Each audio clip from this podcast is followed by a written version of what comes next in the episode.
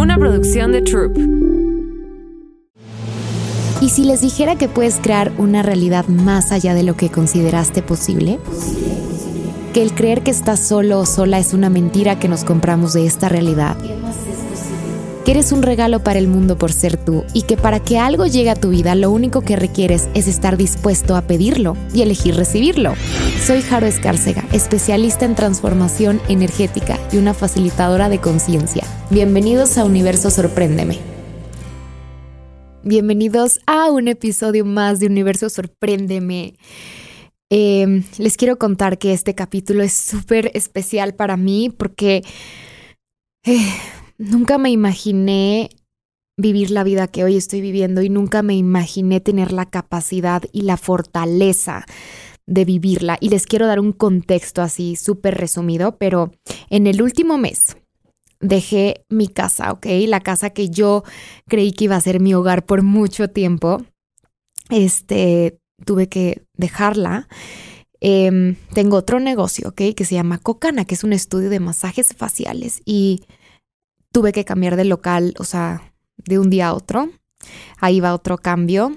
Número tres, eh, metí todas mis cosas, hice una mudanza, ¿ok? Dije, y metí todas mis cosas en una bodega y me di cuenta que mm, quería empezar a no tener casa y a vivir mi vida. Mi mamá no entiende, o sea, mi mamá me dice, pero ya encontré una casa para ti y yo no, mamá, o sea, es que no quiero tener casa. Ella no entiende y sé que mucha gente racional no la entenderá, pero ahorita les quiero platicar qué he recibido de no tener una casa. Terminé una relación y empecé a dar clases y especialidades que antes no había dado. Entonces me estresaba mucho porque requería mucha energía.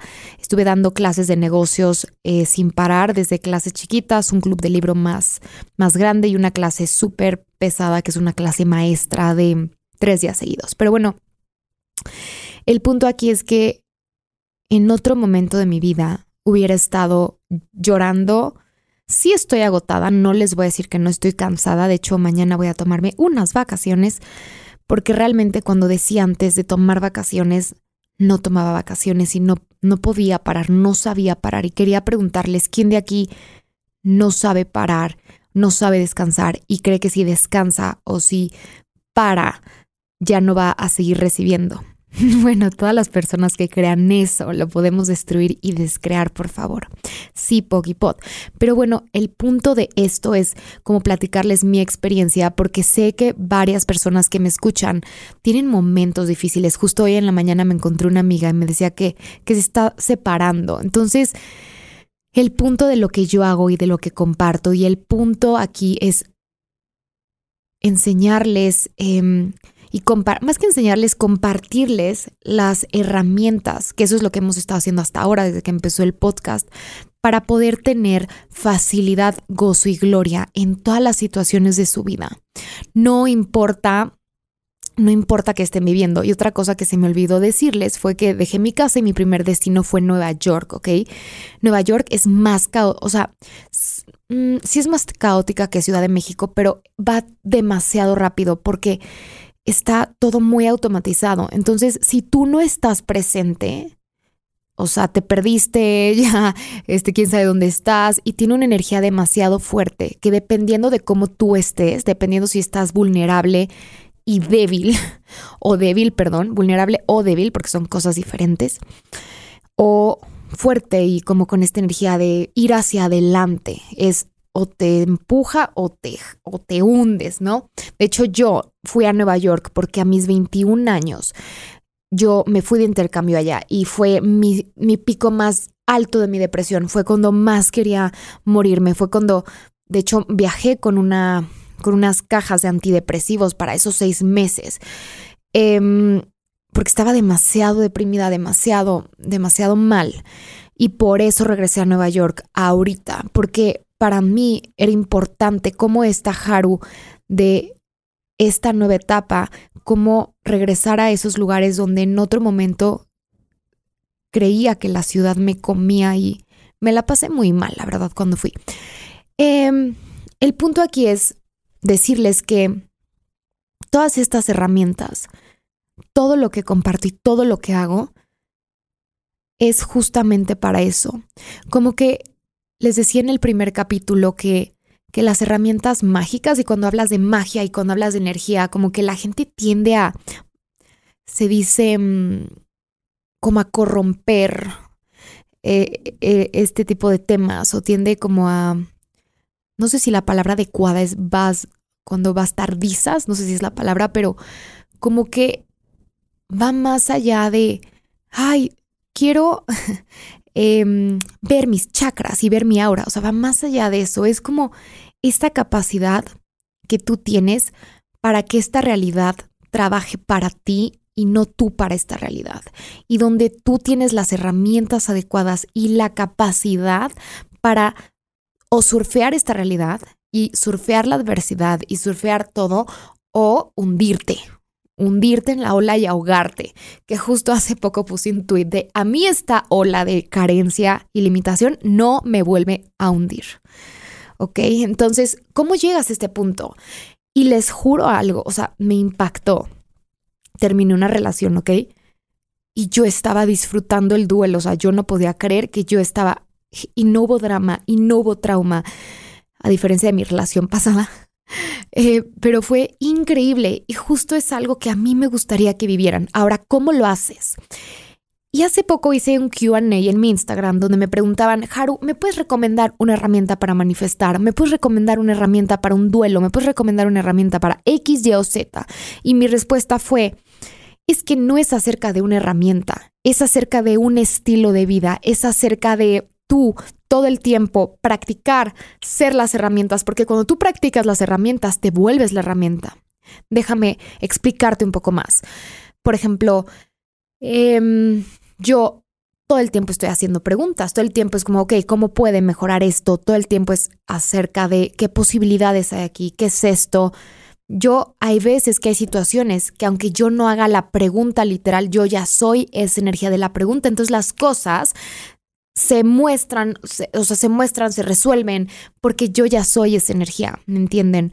Y eso es lo que a mí me gustaría compartirles en el capítulo de hoy. Es acerca de comprometerse con ustedes y quisiera, podemos quitar y destruir la energía donde quiera que esté. Podemos destruir y descrear todos los espacios y todos los lugares donde no están genuinamente comprometido, comprometidos perdón, con ustedes mismos. Solo tienen que decir que sí, bueno, Pokipot. Y déjenme hablarles un poco más acerca de esto.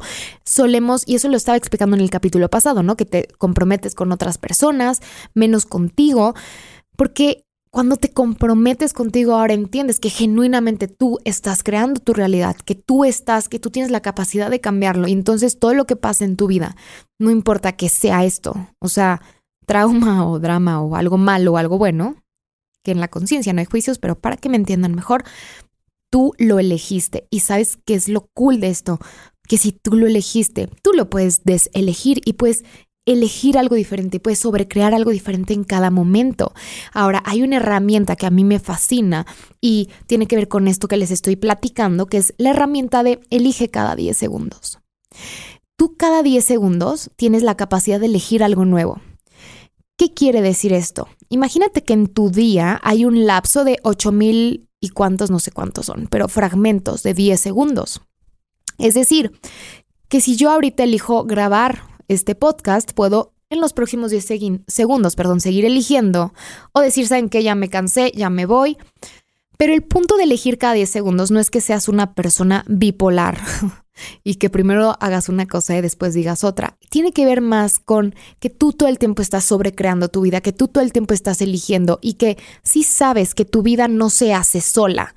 Aunque tú crees que sí, porque cuando tú crees que sí y no has elegido, tú has creado tu vida inconscientemente. O sea, es como cuando estás en piloto automático y la vida te pasa.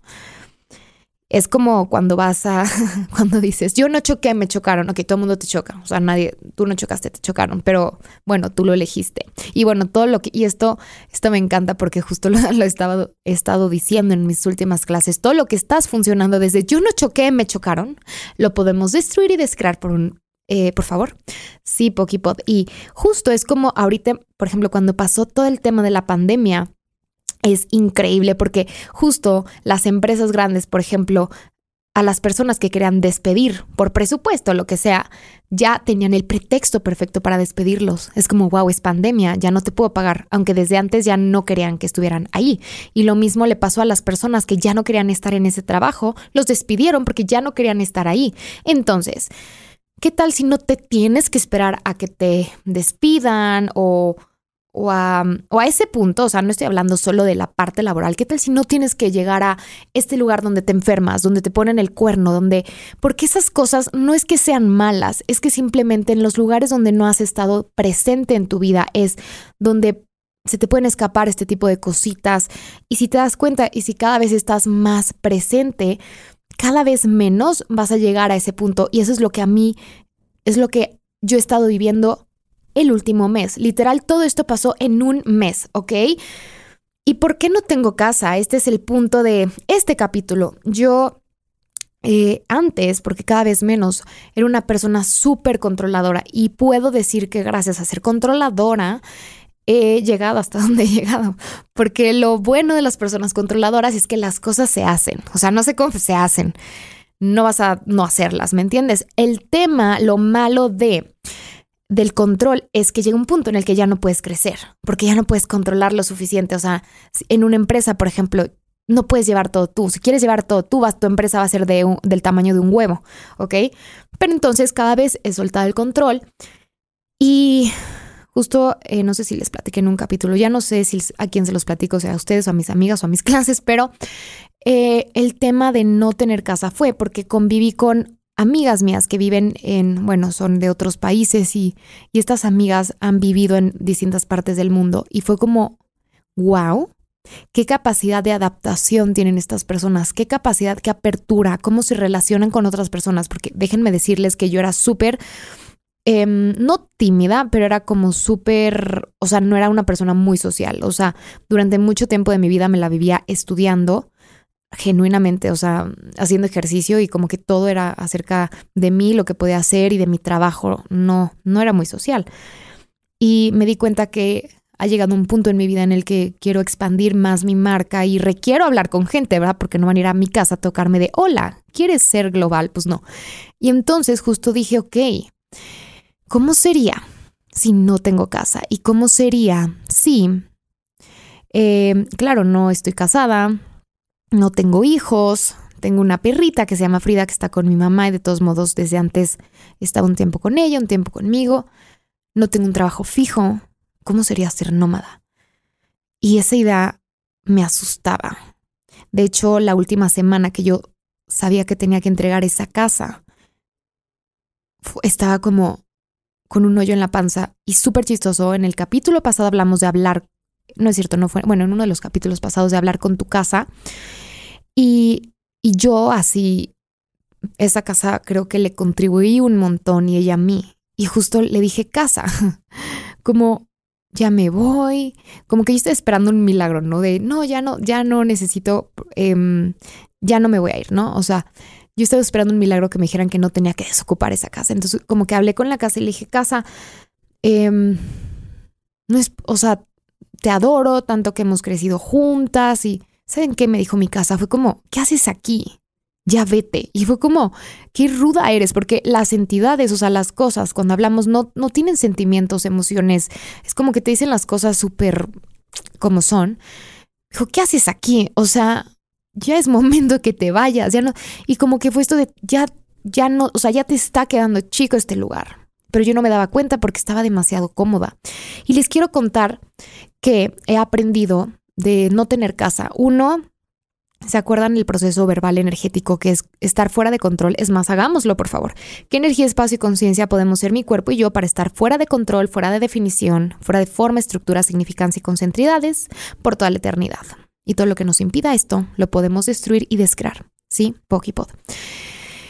Entonces, algo que, he aprendido es que tu casa, o sea, como que fincamos nuestra seguridad en una casa, en, en algo y me di cuenta que va a sonar como súper cursi, pero que mi casa era yo y que a donde quiera que yo llegaba yo podía tener esta capacidad de llevar esta energía de sentirme literal como en casa donde estuviera y llegué a Nueva York y la verdad, y también por eso elegí esa casa, fue casa de mi amiga Isa. y me sentía súper bien estando allá. Y real, Nueva York, algo que hizo fue como, algo que me ayudó fue, ¿cómo les explico? Como mi sistema nervioso, como acostumbrar a mi sistema nervioso a cosas que no estaba acostumbrada y como mi cerebro, usé mucho mi cerebro, o sea, saben cómo estar súper presente, em, aunque es un idioma que hablo, pero es como las cosas son diferentes. Yo, yo, o sea, era tan diferente porque allá todo, les digo que va más rápido. Y les quiero contar que me he vuelto muy pragmática y déjenme ir más con esto, pragmática, como, claro, mi, mi energía es limitada porque, claro, llega un punto en el que en mi trabajo, por ejemplo, todo lo que implica pensar toma tiempo, ¿ok? Perdón, toma energía. Entonces, me acuerdo que yo cuando regresé de Nueva York a casa de una amiga donde me estoy quedando, yo no sabía dónde estaban mis cosas. Unas cosas las metí en una bodega, otras cosas en otra. Yo no sabía dónde estaban mis calzones. Es como esta preocupación de qué calzones voy a usar hoy. Ah, cuando antes mis decisiones eran como qué programa voy a lanzar hoy y ese agotamiento mental me ha dado mucha capacidad de ser pragmática. ¿Y qué quiero decir con esto? Que ya no me engancho en cosas que no son relevantes. Ya no hay drama y trauma, o sea, cada vez menos había, pero ya no va a haber, si alguien me escribe en Instagram una estupidez, es como lo veo y ya ni siquiera tengo que aplicar la herramienta interesante punto de vista, que es esta herramienta que te saca de juicio sino que lo veo y es como, no tengo tiempo de esto, ¿saben? Y, y entonces lo que he hecho es que me he vuelto más efectiva, mi forma de trabajar ha sido más eficaz, o sea, puedo llegar y grabar un, un episodio y es como, ya sé qué voy a decir, no estoy pensando, lo haré bien, lo haré mal, podré, no podré. Y eso es lo más valioso que me ha dado esta vida de nómada, porque claro, es como que viajo y me llevo lo esencial y si se me olvida es como tener súper presente qué voy a usar, y entonces si tengo energía limitada, y estoy diciendo entre comillas limitada, para ver qué calzones voy a usar o, qué elecciones importantes en mi empresa voy a tomar hoy, pues no me fijo en estupideces ya. Y eso ha sido para mí increíble, increíble porque es muy común que nos que te distraigas con cualquier tontería, que si alguien habló de ti, que si no de ti. Y bueno, justo el tema de toda esta conversación, digo, cada quien igual y algunos no se sentirán identificados conmigo, igual y no es como que tengan que vivir literal lo que yo estoy viviendo, pero mucho es como, ¿cómo sería si a partir de hoy o cada vez más tuvieras más facilidad en tu vida? Y el punto aquí que les comentaba de que no es acerca de una herramienta, es acerca de comprometerte y de crear un estilo de vida, así como hace 10 años, por ejemplo, que llegó todo este tema del health coaching y que que, mm, no sé, llegó toda esta información acerca de, no sé, desde el gluten hasta qué te hace daño, qué no, que cada cuerpo es diferente. O sea, ¿cómo sería si tú hicieras lo mismo con tu energía, con tu mente, con tu vida? Y si algo no ha cambiado, em, créeme que es porque todavía no has encontrado las herramientas adecuadas. Ahora, las herramientas que yo uso, de hecho, Em, creo que la próxima semana, el 10 de octubre, sale mi programa de 21 días. Este programa de 21 días em, se los recomiendo un montón porque es la base de todo lo que he aprendido, o sea, como mis herramientas más efectivas y las herramientas que sigo usando y justo las que uso todos los días. Pero entonces lo que les quiero decir es que, ¿cómo sería si no te dieras por vencido? Y entiendo que muchas veces ya estás cansado o hay alguna situación que no cambia. Igual y no encuentras lo que has estado buscando, pero ¿cómo sería si te dijera que más bien es que no has hecho todo? Y llegan conmigo, es que ya hice todo. Y me doy cuenta que cuando me dicen, a ver, les digo, ¿qué has hecho? O sea, ¿qué has hecho? Quiero saber. No es todo. Pero entonces nuestra mente es esta mente que está acostumbrada a que nos den una fórmula, ¿no? Y por eso hay muchas clases y muchos cursos de todo, de negocios. Te voy a volver millonario en cinco pasos y cosas así. Es como no hay fórmulas, la energía no tiene fórmulas, la energía y por eso justo todo lo que yo hago y todo lo que yo he aprendido es acerca de seguir la energía y tienes un millón de herramientas que justo es, es lo que les enseño en mi programa de 21 días, ¿cuál vas a usar? Me atrevo a decir que mm, el 80% de las personas que han tomado mi programa de 21, 21 días han cambiado su vida y las otras no. Porque entiendo que no son para todos y entiendo que también es un tema de compromiso, como que la gente cree que se va a inscribir y ya, ay, mágicamente. Y sí hay magia, pero la magia, ¿cuántas veces quieres magia y ni siquiera estás dispuesta a recibirla? Wow, y todo eso, todo lo que eso trajo, porque cuando yo hablo de algo en el podcast o en mis clases, sale energía de cosas, pero todo eso lo podemos destruir y descrear, o sea, todo lo que ya decidiste, según tú que quieres magia y no estás dispuesta a recibirlo, todo lo, eso lo podemos destruir y descrear, solo tienes que decir que sí, ok, Pokipod. Y porque magia es desde este lugar donde genuinamente no sabes cómo cambió, algo cambió, pero cuánto ya te aferraste como a tus limitaciones, cuánto ya te encarcelaste en tus em, carencias. ¿Y cómo sería? Y la gente siempre quiere como cosas súper radicales. Yo me atrevo a decir que, tipo, en mi programa hay gente que sí ha tenido cambios súper radicales, pero a mí los cambios que se me hacen más sostenibles a largo plazo son los que, los que van paso a paso y entonces de pronto te das cuenta que no te estás enojando cuando en otro momento estarías mentando madres. Y es justo lo que les quiero platicar de cómo sí se puede. Yo este mes que tuve mil cambios y perdí, perdí lo que en otro momento hubiera creído que me moriría si perdía. Ciertas personas, ciertas situaciones. En otro momento nunca hubiera podido perder esto, me hubiera muerto, se los juro. Pero es acerca de ser constante, es acerca de comprometerte contigo. Ahora me encantaría. Y tú puedes usar lo que a ti te gusta y a ti te funciona. O sea, por ejemplo, si a ti te funciona ir a X técnica, hazlo, pero realmente ve y hazlo. O sea, no, no te abandones, porque muchas veces lo que solemos hacer es como... Em, como que es por temporadas, ¿no? Como cuando la gente así en enero ya quiere empezar con todo y se inscribe al gimnasio y es como, no, no, no. Realmente, ¿cómo sería si todos los días fueras, fueras y cada vez más, más mágico, más, más, em, no encuentro la palabra, pero que tengas cada vez más esta capacidad, esta habilidad, esta habilidad de cambiar tu vida. No es acerca, y a mí me preguntan, ¿cómo le haces? ¿Cómo le hago? Porque todos los días estoy haciendo las herramientas, estoy respirando. O sea, inclusive ahorita que venía a grabar el podcast, que había muchísimo tráfico, hice una hora, que en Ciudad de México es más o menos lo que haces, como distancias largas, y empecé a respirar. ¿Cómo sería si empiezas a respirar? Es más, puedes respirar ahorita, podemos respirar juntos. Respira. Inhala.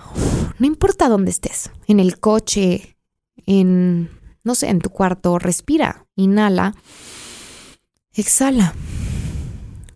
No tienes que invertir una fortuna en cambiar tu vida. Cambiar tu punto de vista es gratis. Pero ¿cómo sería si realmente estuvieras dispuesto a hacerlo? Y empezaras. Y sabes qué es lo que, hablando de la respiración, lo cool que... Lo cool de la respiración es que no importa qué situación estés viviendo, lo a veces cuando estás como súper bloqueado, saturado, lo único que te saca de, de ese estrés es tu respiración.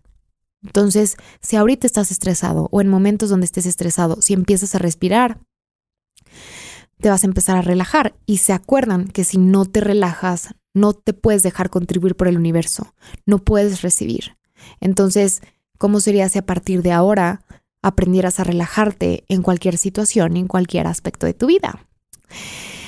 Entonces, no olviden este mantra que me fascina, el de Access Consciousness, que lo grito a los cuatro vientos. Yo la verdad no uso muchos mantras. Creo que este es el único que uso. O sea, hago otras cosas. Hago procesos verbales energéticos, que son los clearings.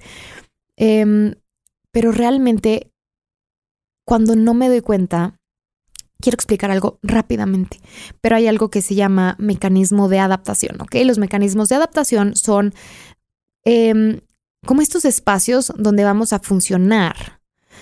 Em, estos espacios donde vamos a funcionar como cuando éramos chicos generalmente, que nos ayudan a como sobrevivir o sobrellevar esta realidad. Entonces, por ejemplo, em, una persona que yo conozco que tenía un papá alcohólico, entonces siempre llegaba y en su casa era un desmadre, claro, el, señor era violento y así.